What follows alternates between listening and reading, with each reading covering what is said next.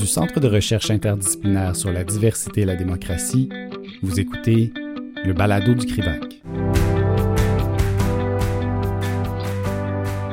Organisé par les professeurs Dominique Lédet, Geneviève Newtons et Geneviève Motard, le colloque virtuel John Burroughs, la Constitution autochtone du Canada, s'inscrit dans la foulée de la publication de la traduction française de l'œuvre du professeur Burroughs, Canada's Indigenous Constitution, que ces mêmes professeurs ont traduit et publié aux presses de l'Université du Québec en 2020. Cette série spéciale du balado du CRIDAC vous donne l'occasion d'écouter les présentations des conférencières et des conférenciers avant la tenue du colloque les 8 et 9 avril 2021 sur Zoom. Nous vous proposons d'écouter ici la professeure Christine Zuni Cruz de la Faculté de droit de l'Université du Nouveau-Mexique. Notez qu'exceptionnellement, certains balados de cette série sont en anglais. Hello, I am Christine Zuni Cruz, and the title of my presentation is Spheres, Texts, and Context The Indigenous Legal Tradition in Courts. I addressed how courts have and have not allowed recognition and implementation of the Indigenous legal tradition. I do this by considering Section 718.2e of the Canadian Criminal Code and the Indian Child Welfare Act. I explore how these attempts to help courts in the United States and Canada address over incarceration and child welfare avoid recognizing the Indigenous legal tradition and thereby fall short. The focus of my paper is on the meeting of legal traditions, specifically the meeting of the Indigenous legal tradition with the common law, civil law legal traditions in the space of the courtroom. In Canada, Section 718.2e directs all reasonable sanctions available in lieu of incarceration be considered with particular attention to the circumstances of Aboriginal offenders.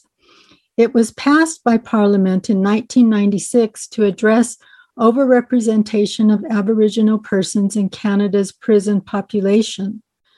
Prior to the remedial sentencing provision, Aboriginal persons comprised 2% of the national population, but represented 10% of federal prison inmates.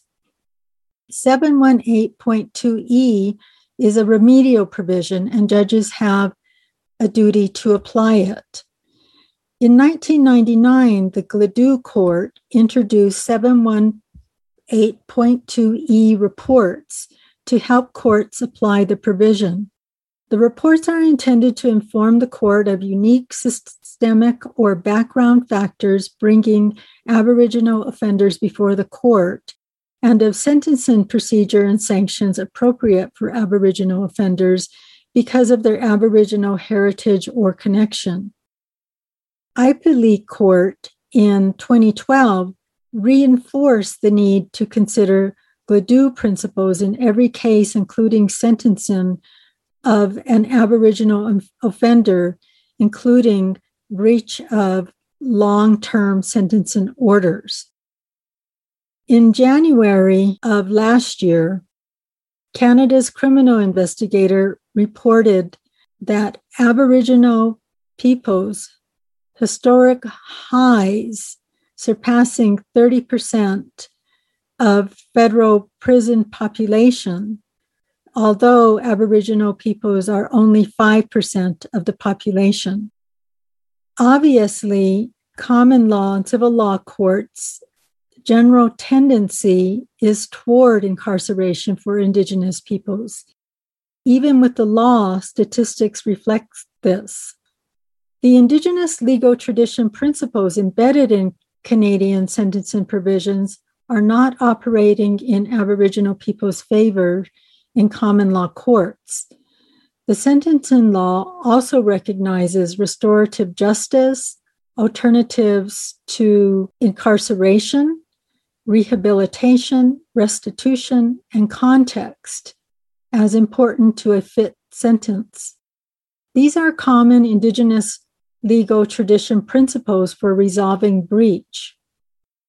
The information Gladue reports require acknowledges underlying causes and have, having the context of the person and the matter before the court.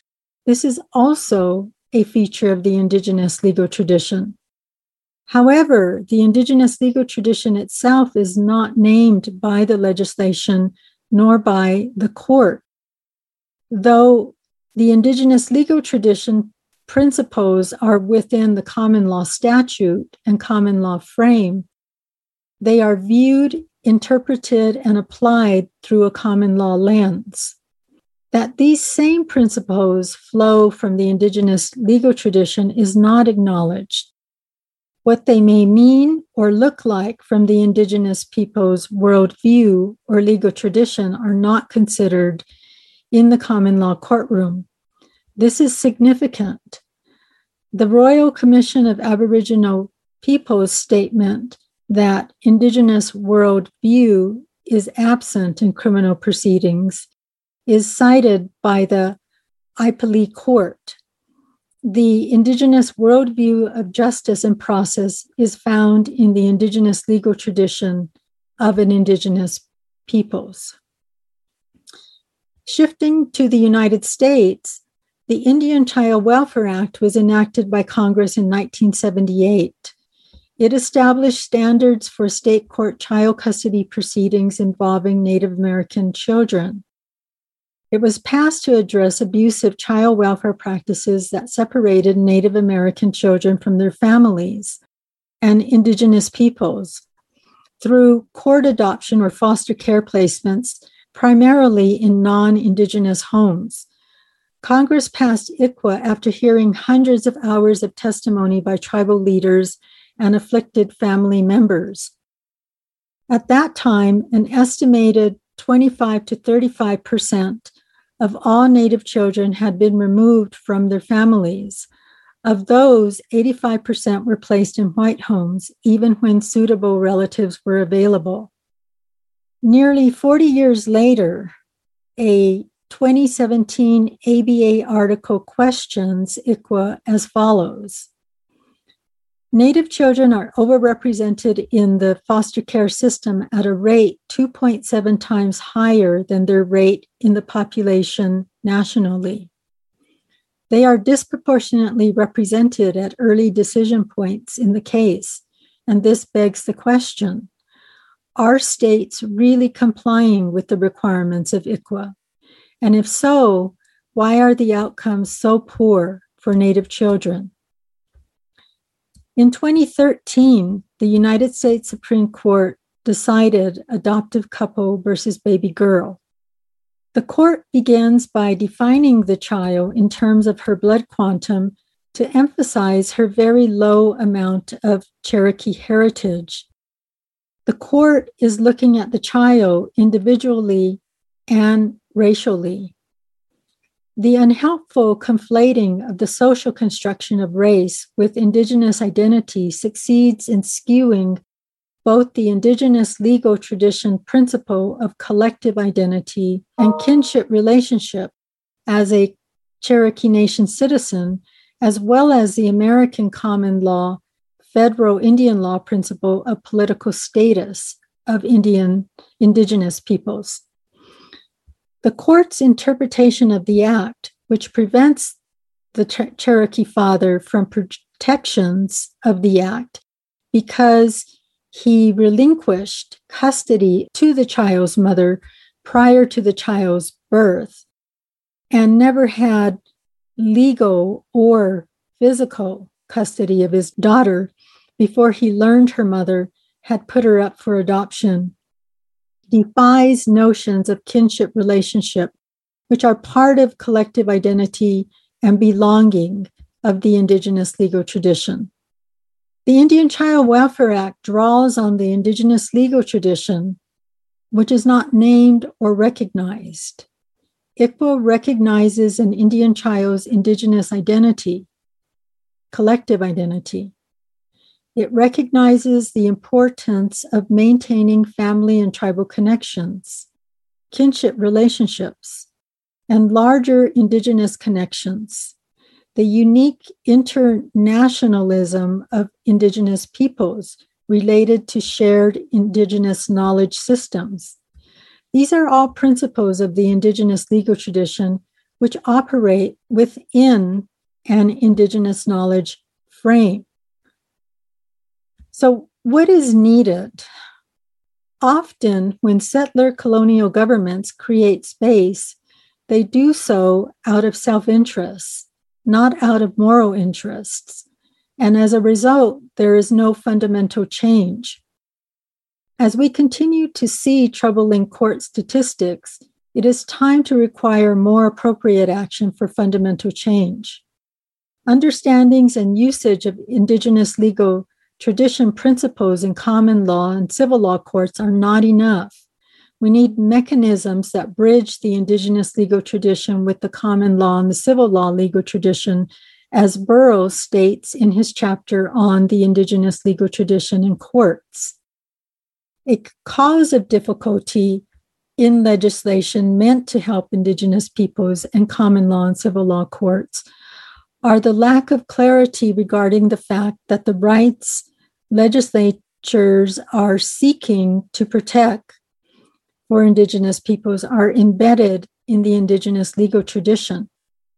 The Indigenous legal tradition principles are tasked to common law courts to protect without any acknowledgement of this or of the Indigenous legal tradition. The meeting of legal traditions or the bias of the courtroom where they are meeting. In short, the legal pluralism embedded in the law which the court is tasked with overseeing, is situated within a singular dominant legal tradition frame from the law itself to its implement, implementation. The blue circle in the first visual. In considering possible avenues for recognition and implementation of the Indigenous legal tradition in the courts, I consider the space that indigenous that indigenous legal traditions and nation states occupy as spheres to evoke a three-dimensional image.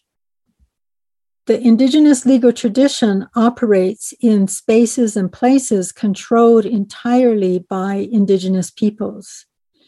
It is embedded in an indigenous knowledge frame, and indigenous peoples are socialized to the indigenous legal tradition within family and community units.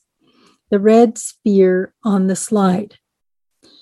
In this sense, being socialized to the indigenous legal tradition, indigenous peoples carry the indigenous legal tradition with them.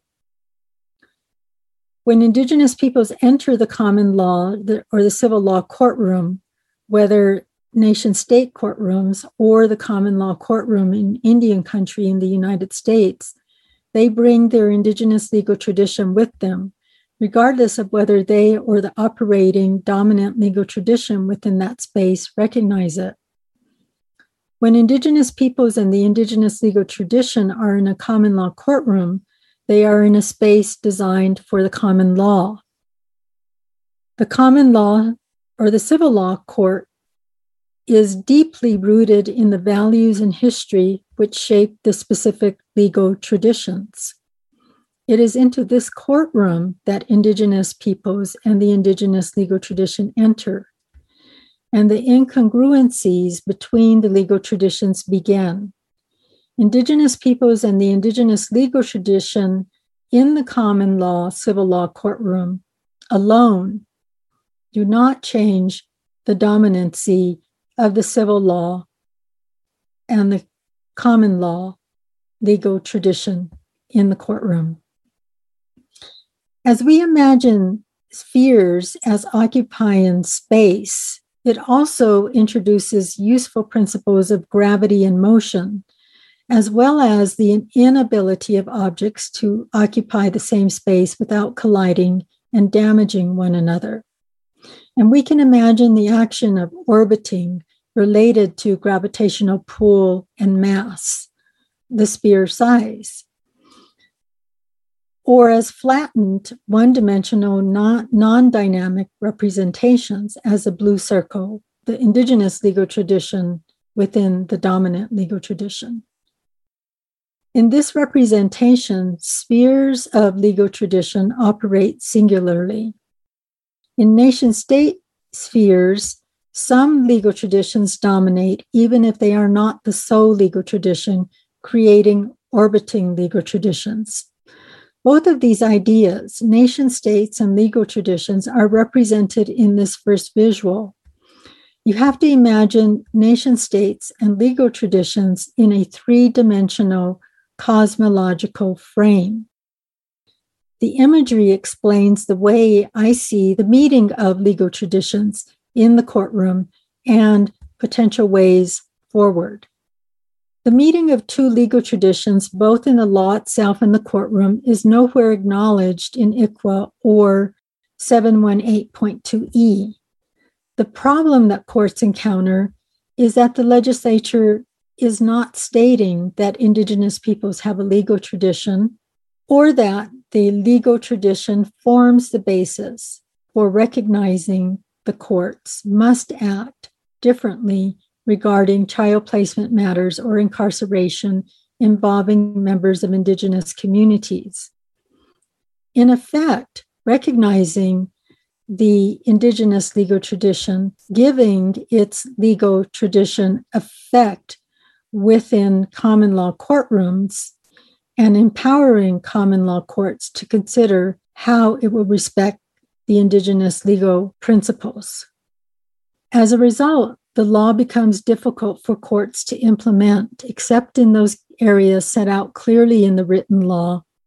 But even then, interpretation is left to courts and judges with no recognition of legal pluralism at play, no guidance to fully implement the intent of the law to align with Indigenous legal principles, and no clarity that there are principles of the Indigenous legal tradition in the common law statute. Judges trained in the common law legal tradition are left to balance the incongruencies of the traditions. It is no surprise that they bend to the norms of the common law in process, interpretation, and application of the law, such that the promises or the intent of the law is not quite realized. This happens in tribal common law courts as well. Legal pluralism in respect to the Indigenous legal tradition must be acknowledged. This is the starting point, and only the starting point. If spheres seek to occupy the same space, they collide and damage and repel one another. But if we imagine a negotiated meeting, it would be two spheres coming as close together as possible to maintain the integrity of each. Perhaps they could touch, but in remembering these are spheres in contrasting legal tradition, it is perhaps best to think of the meeting or overlap as respecting the space of each, but building a bridge of understanding between the two to facilitate the overlap or the meeting, and requiring diplomatic movement occurring back and forth Likewise, Indigenous peoples must be explicit in setting the Indigenous legal tradition within its own frame, as well as understanding the dominant legal traditions occupy their own frame and thinking carefully about how each can respect the other. Indigenous governments in the United States operate between the common law and the Indigenous legal tradition. All of this must be considered carefully because all legal traditions emerged in contrast to the indigenous or the chthonic legal tradition.